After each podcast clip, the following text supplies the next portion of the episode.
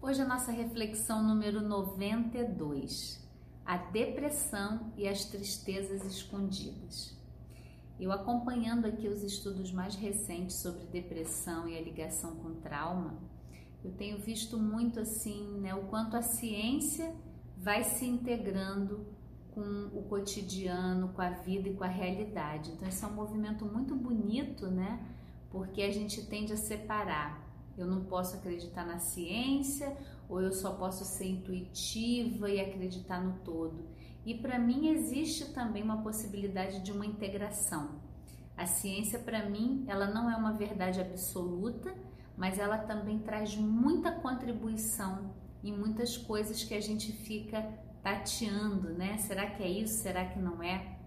E os estudos sobre depressão e relação com trauma, eles têm mostrado de uma forma assim muito importante como a gente tem que ter uma atenção especial à depressão pelo grande número também, né, que ela vai levando ao índice de suicídio.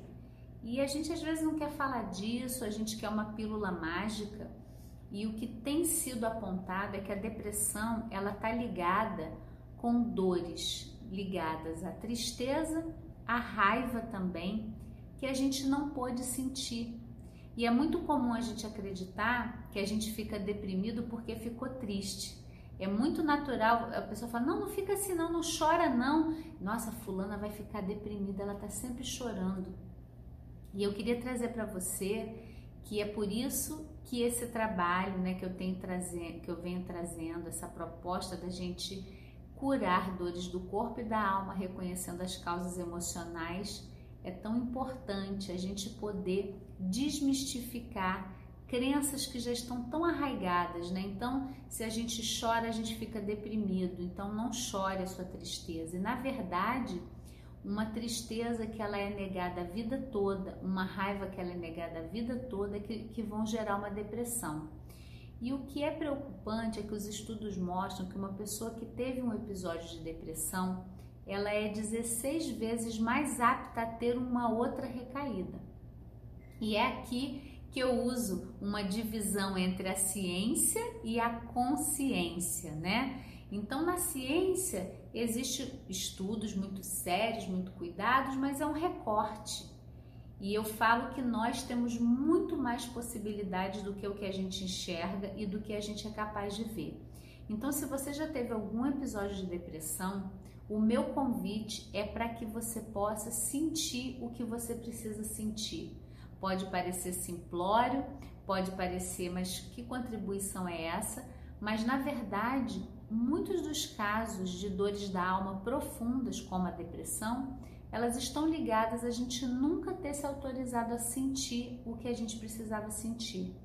Tristeza, impotência, raiva e às vezes até alegria, porque a gente separa muitos sentimentos em positivo e negativo, só que não tem isso. Eles não são compartimentados. Então, se eu não sinto um, eu não sinto o outro. E a gente precisa também curar um olhar de que se eu assumo que eu tenho uma questão emocional, que eu tenho uma dor da alma, eu sou menos, né? As dores físicas a gente se permite falar. Ai, meu joelho dói tanto, olha, eu tenho uma artrose no joelho. Porque é como se o corpo fosse algo fora, né? Ah, é o joelho que adoeceu, não sou eu, não tem nada a ver comigo, eu não sou responsável.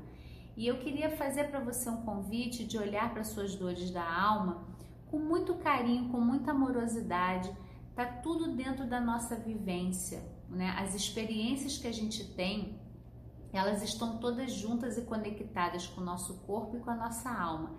Negar o sentir dessas experiências é o que faz a gente adoecer. Então, se você tem um caso de depressão, é, eu não sei se você tem um acompanhamento, sugiro que tenha sim um acompanhamento emocional. Em, em, algumas situações, alguma medicação pode ser necessária, mas você tem muitos recursos e um deles é não negar mais uma tristeza que pode estar dentro de você, uma memória dolorosa que ficou escondida.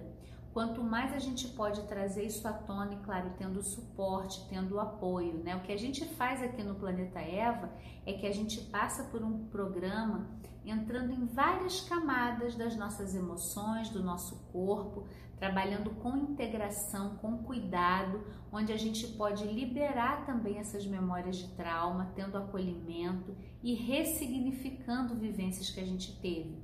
E é sobre isso que muitas vezes a gente não quer falar, a gente não quer olhar, mas a gente acaba adoecendo muito por conta disso, né? E esse ano que passou foi um ano muito desafiador, onde a gente está vendo que a gente cuidar da nossa saúde emocional é a coisa mais importante, porque quando a gente cuida das nossas emoções, a gente tem um sistema imunológico mais resistente então a gente pode passar por essa pandemia de uma outra maneira. A gente quando cuida das nossas emoções, a gente nesse momento de isolamento, a gente tem recursos para lidar com tudo que está acontecendo. Então meu convite para você é para não negar mais, sentir o que você sente.